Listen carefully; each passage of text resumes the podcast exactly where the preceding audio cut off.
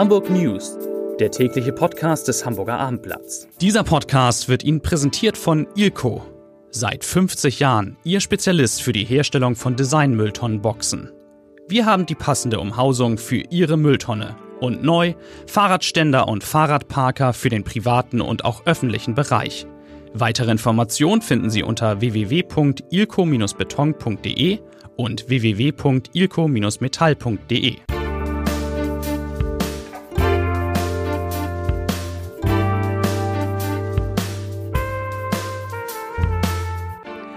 Herzlich willkommen. Mein Name ist Lars Heider und es gibt heute viele Fragen zu beantworten. War Klaus Störtebecker gar kein Pirat, sondern ein Kaufmann? Warum bauen die Brüder Braun?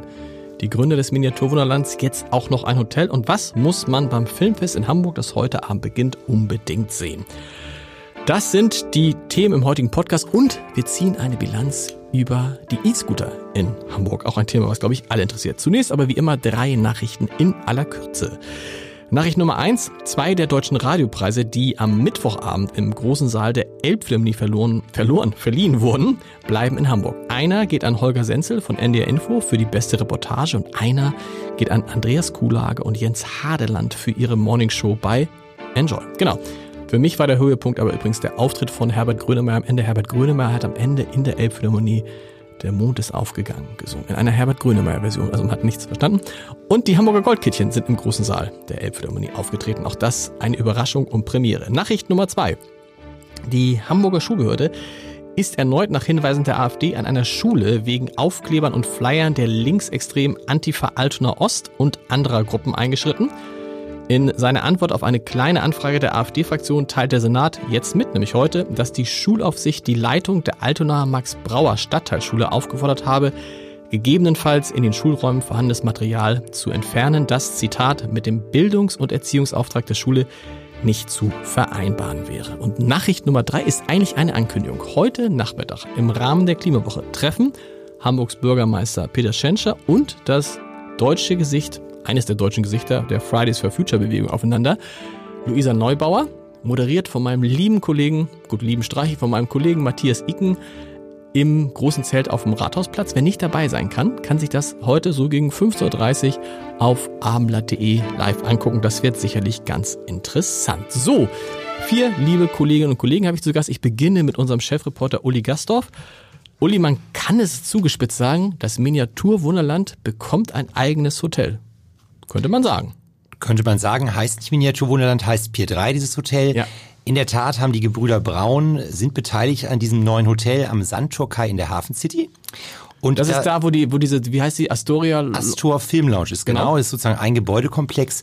Interessant ist auch, wer noch beteiligt ist, ist noch beteiligt Norbert Aust, der bekannte Theaterunternehmer Schmidt Theater, Kiez. genau. Genau. Und natürlich, wer auch dabei ist, ist Kai Hollmann, den kennt man als Gründer der 25-Hour-Hotels und ähm, The George in St. Georg und so weiter und so fort. Ja, es ist mal wieder ein neues Hotel. Wir haben ja irgendwie sehr viel in Hamburg. Ja. Was das, ist an dem Hotel denn jetzt was Besonderes? Warum? Das sind ja drei unterschiedliche Menschen. Ne? Der eine hat ein Theater, der andere hat die größte Attraktion in Hamburg und der andere ist einfach Hotelier.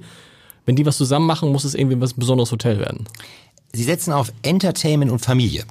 Okay. Das heißt, sie haben zum Beispiel ähm, für den Racker Club, da ist eine Riesenfläche, wo die Kinder wirklich spielen können, den ganzen Tag toben können. Sie haben eine Camper City, das heißt, du kannst da auch mit deinem Sohn, mit deiner Tochter äh, im Campingwagen übernachten, in neun Meter Höhe. Also so ein bisschen back to the roots. Also das ist ein echter, also ich habe diesen Campingwagen kenne ich, aber da kann man auch drin schlafen. Ja klar. Okay. Du hast also wirklich Okay, drei ja. echte Camping, äh, Campings, wo du schlafen kannst. Ähm, sie haben dann diese, diese Hafenbühne, das ist auch so ein bisschen Norbert ausgeschult. Da wird es dann Lesungen, Live-Übertragungen geben. Da kann man abends, so ist angedacht, mal am Sonntag den Tatort schauen. Also das ist so ein bisschen dieser Entertainment-Faktor. Ähm, und was natürlich total interessant ist, auch für die Hamburger, sie haben auch einen Dachgarten Moon 46 in der achten Etage ab, wenn es dann wieder ri- richtig warm wird. Ein Restaurant, wo man so um 80 Töpfe um die Welt, das heißt, da ist der Koch jetzt mal in Asien gewesen und ähm, kocht jetzt erstmal ein paar Monate asiatisch, dann geht's nach Island, dann kommt was Isländisches, also eigentlich ein ganz spannendes neues Konzept. Wie viele Zimmer haben die, weißt du das? Ja, 118 Zimmer. 118 Zimmer. Und es ist, so viel kinderfreundliche, bewusst kinderfreundliche, familienfreundliche Hotels gibt's in Hamburg noch gar nicht, oder? Es gibt ja in der Hafensicht das JUFA, das österreichische Konzept, Okay. wo man auch sehr auf Kinder eingeht. Aber ähm, in der Tat, äh, das ist auch noch so eine kleine Nische, die hier auch unter anderem halt mit abgedeckt wird bei dem Konzept. Ist es denn dadurch auch ein bisschen günstiger als so? Hotels sind in Hamburg gar nicht so teuer, ne? Nee. Also ähm, in Hamburg, wer in Hamburg äh, übernachten kann, der kann sich glücklich schätzen. Ja. Ähm, ich sag mal so, ähm, ich, wir haben momentan in diesem Hotels eine Soft-Opening-Phase, ist ja jetzt ganz, ganz neu. Ähm, ich würde sagen, äh, momentan kannst du so, wenn du Glück hast, vielleicht um die 100 Euro ohne Frühstück. Wow. Aber wie gesagt, es kommt immer darauf an, ist ein Event oder ist keins und dann wechseln die Preise. Wann ist Eröffnung? Nächst, am 30. September offizielle Eröffnung oder ist die heute schon? Nein, es ist momentan ein Soft Opening. Okay. Und die kommt jetzt in ein paar Wochen, dann gibt's es nochmal eine richtig offizielle. Aber es ist ja total interessant ähm, hier für die Hamburger. Wie gesagt, sie können jetzt schon Reingehen. dort essen gehen, sich das einfach anschauen, müssen ja auch nichts essen und einfach mal gucken, was da Neues entstanden ist. Pier 3. Vielen Dank, lieber Uli. Maike Schiller ist da, unsere Kulturchefin, die Chefin unserer Kulturredaktion. Weil heute Abend das nächste große Ereignis in Hamburg beginnt, das Filmfest. So ist das. Die Woche der roten Teppiche diese ja. Woche. Mhm. Was, ja, was, das Filmfest beginnt wer kommt heute denn, Abend. Wer ist denn heute Abend? Gibt es da einen, einen Weltstar, da kommt? Es gibt äh, den Eröffnungsfilm, ist ein französischer Film, La Belle Époque. Äh, die schönste Zeit unseres Lebens. Und es kommt natürlich, kommt der französische Regisseur Nicolas Bedeau mit seiner Hauptdarstellerin. Das ist ein ganz, ganz, ganz schöner Film, wirklich was fürs Herz. Im November startet der regulär und heute Abend, ja, es kommt, glaube ich, die gesamte Hamburger Filmszene. Also alles, was hier Rang und Namen hat, wird heute Abend über den roten Teppich flanieren. Wie wichtig ist das Hamburger Filmfest? Man kennt Cannes, man kennt äh, wie die großen Hamburger Filmfest. Also so Cannes, Berlinale und Venedig sind größere Filmfests als das Hamburger Filmfest. Nein, tatsächlich. Für Hamburg ist das Hamburger Filmfest das größte Filmfest, was wir haben. Wie viele Filme werden da gezeigt? 144 Filme aus 56 Ländern, also mehr Filme als das Hotel Hotelzimmer hat. Ähm, da gibt's, glaube ich, für Was jeden. Hast du dir gemerkt, wie viele Zimmer hat denn das Hotel? Weniger als 144. ich glaube, es war 100, 38, wir gehen nochmal rein. Okay.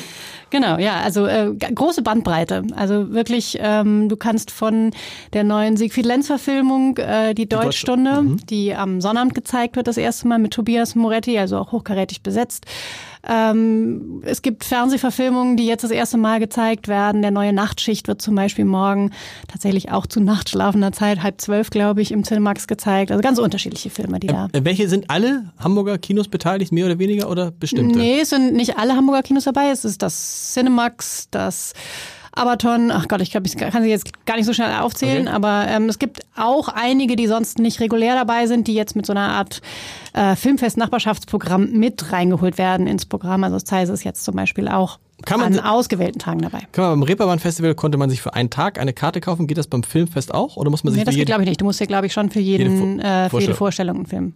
Wie viele, Filme, wie viele Filme willst du dir angucken?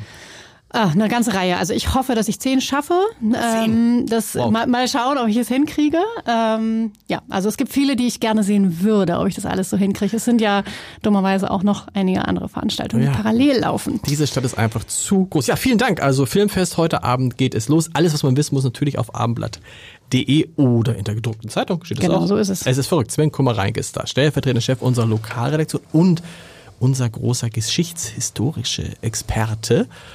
Und ich habe so schön gesagt, kann man das sagen? Klaus Störtebecker war vielleicht gar kein Pirat, sondern einfach ein ehrwürdiger Hamburger Kaufmann? Nee, das nicht, weil er kein Hamburger war. Okay, Und, okay äh, ein Hamburger, aber ein ehrwürdiger Han hanseatischer Kaufmann. Er war ein normaler Kaufmann seiner Zeit. Er okay. ist auch nicht geköpft worden und schon gar nicht in Hamburg. Und äh, was noch viel schlimmer ist, er heißt nicht mehr Klaus, sondern Johannes. Und das ist jetzt alles rausgekommen? Nee. Es ist nicht ganz neu, aber das ist, weil so viele Forscher arbeiten da seit, seit, langer Zeit dran und dass es sich um einen Johannes Störtebeck aus Danzig handelt, äh, das ist nicht bewiesen in dem Sinne, es gibt ja keine Geburtsurkunden ja. oder sowas, aber die Fachwelt ist sich mittlerweile einig, dass es sich dabei tatsächlich um ihn handelt. Und ähm, für heutige Zeiten wäre es natürlich ungewöhnlich, aber für damalige Zeiten hat er das gemacht, was viele andere auch gemacht haben. Also er war einerseits war ein ganz normaler Kaufmann, halt auch in Danzig angesessen mhm. und da ein sehr angesehener Bürger Bürger. Ähm, aber mit der Rechtslage war das halt ein bisschen schwierig. Gab ja kein Seerecht, keine internationalen Abkommen, Gerichte. Das heißt, man musste ab und zu mal das Recht in die eigene Hand nehmen. Und Handelsstreitigkeiten und Kriege zwischen den Städten gab es ja nun ständig. Äh, und dann war er, man könnte sagen, auch ein Geldeintreiber oder eine Art Security-Unternehmer. Er, okay. wurde dann, er wurde dann angeheuert. Ja. Ne, also wenn irgendjemand halt Schulden hatte bei einem anderen, dann ist man zu jemandem wie ihm gegangen und hat gesagt, er schuldet mir was, äh, besorgt das doch mal. Okay. Das hat er dann gemacht und die waren damals halt ein bisschen rustikaler als heute unterwegs. Und ähm, das gab auch eine Art Sippenhaft. Also wenn ein Kaufmann aus Hamburg irgendeinem aus Wismar was schuldete, dann konnte man sich irgendeinen Hamburger Kaufmann schnappen und dem das abnehmen. Okay. Und der hat sich das dann halt versucht, wiederum in Hamburg bei dem zurückzuholen. Das war damals völlig üblich. Und sowas hat der Störtebecker gemacht. Warum reden wir jetzt gerade über Störtebecker? Es hat ja einen Grund. Genau, weil es eine neue Ausstellung gibt, die eröffnet morgen im Hanse-Museum in Lübeck. Das ist da am Rande der Altstadt. Äh, mit sehr vielen neuen, äh, zum Teil auch neuen Ausstellungsstücken, sehr vielen neuen Erkenntnissen. Die, das geht nicht nur über Störtebecker, das geht halt allgemein um Piraterie in mhm. der Zeit. Spannend aber auch den Bogen bis in die Gegenwart sogar. Aber der Schwerpunkt ist natürlich in der Tat die Hansezeit und die ganzen Mythen und tollen Legenden, die man ja auch so gerne erzählt, die sind ja auch einfach zu schön, um wahr zu sein. Das, ähm, du hast es vorhin angedeutet. Die werden also, entzaubert. Die, oh, Störtebecker geköpft und dann ist er noch fünf, sechs Schritte gegangen, der Rest des Körpers, alles Quatsch. Ja, und nicht zu beweisen zumindest. Die, die Geschichte ist ja, war ja schon immer zu schön, um wahr zu sein. Ja. Also angeblich hat der Hamburger Bürgermeister Kersten Mieles hat ja äh, gesagt, du ohne Kopf... Der mit der Brücke. Der mit der Brücke. Brücke. Hat gesagt, äh, wenn du ohne Kopf noch an deinen Kameraden vorbeirennen kannst, an jedem, an dem du noch vorbeikommst, dem schenken wir das Leben. Okay. Und angeblich hat er elf geschafft, dann hat ihm der Henker ein Bein gestellt und dann wurden trotzdem alle geköpft. Okay. Aber das war natürlich sowieso Quatsch. Und die Legendenbildung, die setzte auch sehr, sehr viel später erst ein. Also vor allem im 18., 19. Jahrhundert, da wurde er dann zu einem Sozialrebellen, der Robin Hood der Meere, der die Reichen beklaut hat, um es den Armen zu geben. Das ist natürlich alles grober Unfug. Und wie ist er dann, ist er dann tatsächlich irgendwie hingerichtet worden? Man Nein. weiß nicht genau, wie er gestorben ist. Also er hat auf jeden Fall bis 1413 gelebt, das ist nachweisbar, okay. weil er in diversen Urkunden auftaucht. Äh, Geboren war, ist er wann? Hab ich schon weiß man auch, auch nicht, ganz genau. Weiß das man, wie alt er geworden ist? Auch nicht. Nee, Was weißt du eigentlich? Lässt sich schwer Nee, man weiß schon wirklich sehr vieles. Okay. Und äh, das Spannende an der Zeit ist, ähm, die hatten halt ein völlig anderes Rechtsverständnis. Die haben also alles, wenn man so will, ein bisschen lockerer gesehen. Also heute war man für die eine Stadt Pirat und morgen war man Handelspartner für die. Also der, der Störtebecker, Johann Störtebecker, der hat dann mal auch Krieg gegen Hamburg geführt. Deswegen mhm. hat man auch gedacht, dass er hier hingerichtet worden ist. Das gab ja diese berühmte Seeschlacht da bei Helgoland. Äh, da war er wahrscheinlich auch beteiligt, ist aber eben nicht gefangen genommen worden. Dann hat er englische Schiffe gekapert im Auftrag von Danzig und Königsberg Württemberg. Ein paar Jahre später hat er schon wieder Handel mit England getrieben und dann hat der englische König ihn beauftragt. Also das mhm. waren wirklich äh, Unternehmer, das hat man sozusagen nicht persönlich genommen, sondern das war in der Lauf der Zeit. Und dann hat man für verschiedene Leute halt mal Aufträge angenommen. Wunderbar, vielen Dank, lieber Sven. Und ganz zum Schluss vom Johann Störtebecker. Johann Störtebecker. Ha, Christoph Heinemann, hast du das gewusst? Nee, nee, es war alles komplett neu für mich. Ich kann auch thematisch, glaube ich, nicht mithalten damit. Christoph Heinemann ist ja Polizeireporter, aber nicht nur, aber so ein bisschen das Thema, mit, mit dem du dich beschäftigst, auch damit zu tun. E-Scooter. Man, ich habe gar nicht, man, ich habe das Gefühl, E-Scooter gab es immer schon, gab es aber gar nicht immer. Das ist 100 Tage her jetzt. 100 genau. Tage, ja. auch schon lange her. Es fühlt sich länger an. Ne? Bilanz, du hast eine Bilanz gezogen. Wie fällt die aus für die E-Scooter? Ja, ich glaube, das, das Wichtigste war auch das Dramatischste ist die Verletzten. Also wir haben okay. bis jetzt 89 Verletzte in Krankenhäusern gehabt. Wow, muss dazu sagen, also praktisch fast jeden Tag statistisch einen Verletzten. Ja. Äh, muss dazu sagen, das sind nur die Asklepios Krankenhäuser, die diese Statistik führen. Das heißt, es gibt mutmaßlich noch deutlich mehr Unfälle. Ähm, es sagen eigentlich auch alle Beteiligten, ob nun offiziell oder hinter vorgehaltener Hand, dass da doch eine Menge Schindluder mitgetrieben wird mit den Geräten. Knochenbrüche, was sind das vor allen Dingen? Oder? Genau, Kopfverletzungen, Platzwunden. Ich habe vorhin noch mit einem Herrn gesprochen, der ist durch die Hafen City gefahren. Das war sein erster Ausflug mit dem E-Scooter.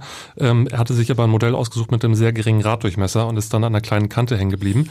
Auf die Straße gestürzt, doppelter Bruch am Ellbogen und am Arm und äh, kann jetzt aber noch nicht Auto fahren. Er sagt jetzt, er sei jetzt Mojas bester Kunde, weil er nicht mehr anders vorwärts kommt. Hat man Zahlen, wie viel E-Scooter schon ausgeliehen wurden, wie viel, wie oft die benutzt werden, wie viel in der Stadt gibt es fünf, sechs 1000 jetzt, stimmt das? 3000. 3000, okay, 3000. Genau. Also die, die Anbieter halten sich da so ein bisschen bedeckt aus Gründen des Geschäftsgeheimnisses. Sie sprechen von einer sehr hohen Nachfrage weiterhin. Nach Senatsangaben wird so ein Scooter am Tag ungefähr dreimal ausgeliehen. Also es gibt schon eine Nachfrage. Okay. Man muss jetzt aber gucken. Dreimal ist jetzt aber auch nicht überragend viel, ne? Nicht, nee. nicht sehr viel, nee, genau. Man, man, sieht ja auch sehr viele Scooter einfach rumstehen. Ja. Also im Moment ist das Angebot, glaube ich, doch noch höher, als die Nachfrage schon ist. Und man muss halt gucken, was passiert jetzt im Herbst, Winter, wenn die, die Geräte ja eigentlich nicht mehr so richtig gebraucht werden. Nehmen dann die Anbieter eigentlich auch weniger, stellen die dann weniger Geräte hin? Ja, sie planen das zumindest ja ihre Flotte zu verkleinern, weil sich das ja auch nicht mehr rechnen kann, ähm, in welchem Umfang das passiert und ob da auch mal ein Scooter im Schnee liegt, das ist allerdings nicht auszuschließen. Da muss man jetzt abwarten, was passiert. Bist du eigentlich schon mal E-Scooter gefahren? Ja, schon öfters tatsächlich. Und? Ich finde es schon ganz gut. Also ich muss sagen, ich habe es vor, ich habe es vor tatsächlich in, in, Lissabon mal ja. ausprobiert und ähm, da dürfen die Dinger nach meiner Erinnerung noch ein bisschen schneller fahren. Okay. Das macht noch mehr Spaß. Hier ist es immer so ein bisschen, man fährt dann 20 und eigentlich ist man mit dem Fahrrad schneller, man hat auch irgendwie, tut was für seinen Körper und ist, sitzt nicht nur so ständig so stur drauf, also ist doch die bessere Alternative am Ende. Wem sagst du das lieber? Christoph, vielen Dank. Der Leserbrief des Tages beschäftigt sich mit den geplanten 44 neuen Schulen in Hamburg. Dazu schreibt Kerstin Fischer-Wienert. Ich zitiere, super, neue Schulen werden geplant. Klar werden wir brauchen sowie die Bevölkerungsentwicklung dieser wachsenden Stadt zurzeit aussieht. Statt 19.000 Geburten jetzt schon 25.000. Es mangelt an Hebammen, Hebammen in den Krankenhäusern. Es fehlen Kitaplätze und Kinderärzte von Lehrerinnen und Lehrern ganz zu schweigen. Was passiert an der Uni? Junge Menschen werden abgelehnt, weil es zu wenig Studienplätze fürs Lehramt gibt. Dazu gibt es illusorische Numerus Clausis, Numerus Clausi, Clausi, Klausi, NCs für die Fächer. Es fehlen andere und bessere Auswahlkriterien für das Fachlehramt, wie zum Beispiel Praktikerfahrung, Praktikererfahrung oder Test. Da gibt es doch eine andere Möglichkeit als nur die Abschlussnote, die wenig über die Interessen und Möglichkeiten des jungen Menschen aussagt. Woher sollen denn die Lehrerinnen und Lehrer kommen? Eine gute Frage. Wir hören uns morgen wieder. Tschüss.